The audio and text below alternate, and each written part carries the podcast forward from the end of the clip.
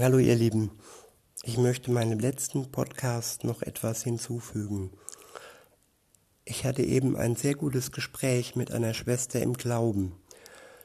Und wichtig ist, man muss unterscheiden, wie sieht uns Gott und wie fühlen wir.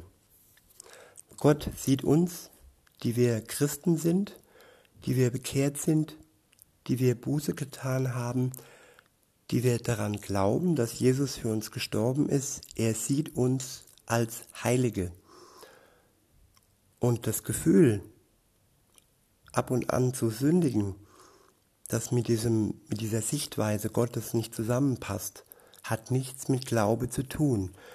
Einen Glauben kann man nicht alleine nur fühlen, einen Glauben muss man vor allem glauben, im Vertrauen an Gott seinem Wort und dem, was er sagt. Bis denn, tschüss.